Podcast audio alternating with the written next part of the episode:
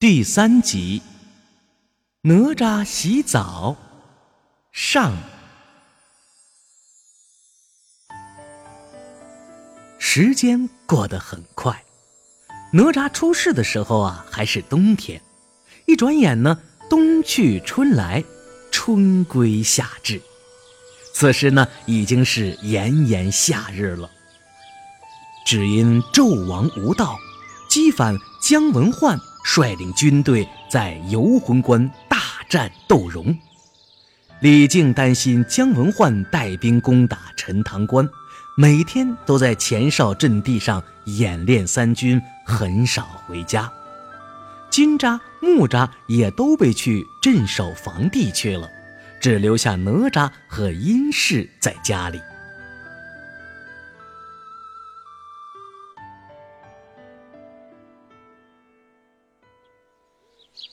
吃过避寒丹的哪吒特别的怕热，他的体内原来就有着一团热气，那么现在再加上体外的一股热浪，这内外夹攻小哪吒，热得他是大汗淋漓，像是热锅上的蚂蚁，没头的苍蝇，心里烦躁的是站也不是，坐也不是，他不仅忍不住哇哇的乱叫：“哎呀，不得了，热死我了，热死我了！”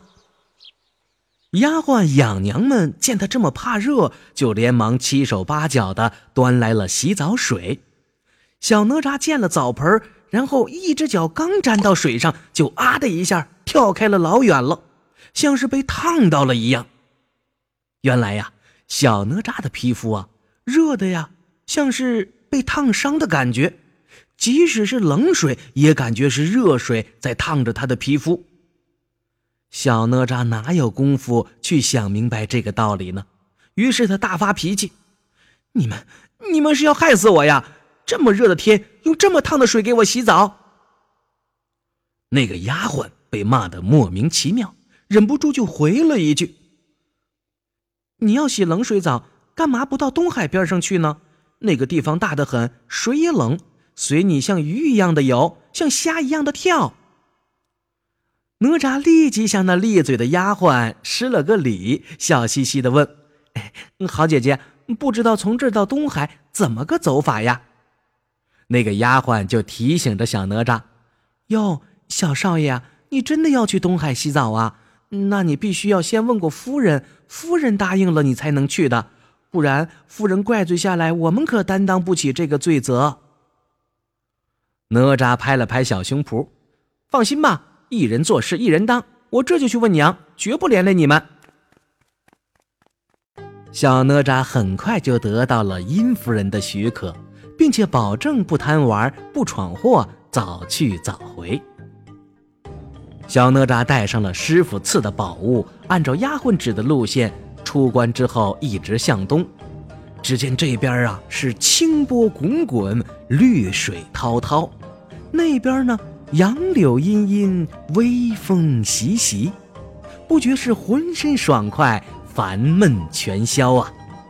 不一会儿，来到了东海边上，只见天水相连，天空上万里无云，海面上波平如镜。小哪吒高兴地说：“呀，真是个洗澡的好地方！”海滩上有一群赤身露体的小孩，没有下海去玩。却是在那儿哭鼻子叹着气，小哪吒越看越纳闷，忍不住就问他们：“你们为什么不下海洗澡游泳？难道是怕被淹死吗？”有个年纪稍大一点的孩子见哪吒的年纪比自己还小，他就说：“哎，我们都是海边长大的，怎会怕淹死呢？只是东海龙王敖广说。”东海是他家的天下，不许我们到海里去游泳洗澡。谁敢违背禁令，就拿谁来当童男童女，给龙王吃掉的。哦，什么是童男童女呢？小哪吒没听明白。就是祭品。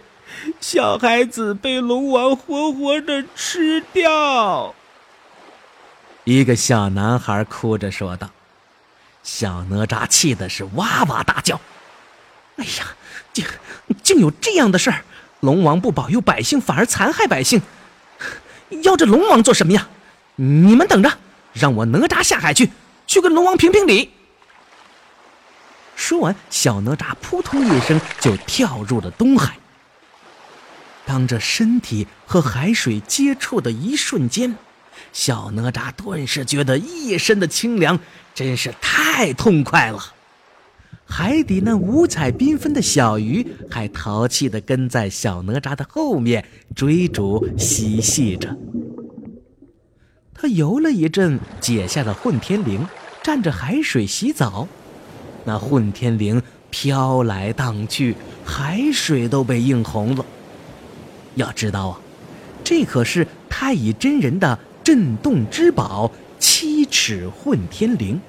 这荡一荡啊，江河湖海都会被摇动的。小哪吒在海里这么一洗澡，那东海龙王的水晶宫被摇晃得咯咯作响啊。再说，那东海龙王敖广正在水晶宫的通明殿的宝座上坐着呢，忽然间觉得宫殿震响，他急忙传令巡海夜叉李银速到海面上去打探，看一看到底是什么东西在作怪。巡海夜叉李银连忙拿起了板斧，钻出了海面，只见这海水都变红了，再这么一细看呐。原来是一个小娃娃拿着一块红绫在洗澡。这李银张开了血盆獠牙，大喝了一声：“哇呀呀呀呀呀！哪里来的娃娃？你拿的是什么东西？把我家海水都染红了，还弄得水晶宫东摇西晃的！”小哪吒回头一看，只见这海里呀，钻出了一个。人不像人，鬼不像鬼的家伙，他是蓝脸红头发，大嘴巴黄獠牙，手里还拿个板斧。你说要多丑就有多丑。哎呀，你你是什么东西？我在海里游泳、洗澡、游戏，关你什么事啊？谁说这东海是你家的？李银一听大怒啊！我我是东海龙王手下的巡海夜叉李银，你这娃娃好大的胆子，一定是不想活了！让我抓住你这白胖的娃娃，送给主公吃！哇呀呀呀呀呀，吃我一斧！说完，就跳到了哪吒的面前，抡起了板斧，就猛然的砍向了哪吒。小哪吒见夜叉是来势凶猛，就把身子一闪，躲过了板斧，左手把七尺混天绫往这肩上一搭，右手就卸下腕上套的乾坤圈，向空中高高的一举，朝着夜叉的头上抛去。只见那万道金光往下一落，正中了那夜叉李银的脑袋，把他打的是脑浆迸裂，没命了。小哪吒哈哈大笑，他心想：“我正要替伙伴们除害，你就来自寻死路，还把我的乾坤圈都弄脏了。”那么这边呢？小哪吒在用混天绫蘸着海水洗起了他的乾坤圈。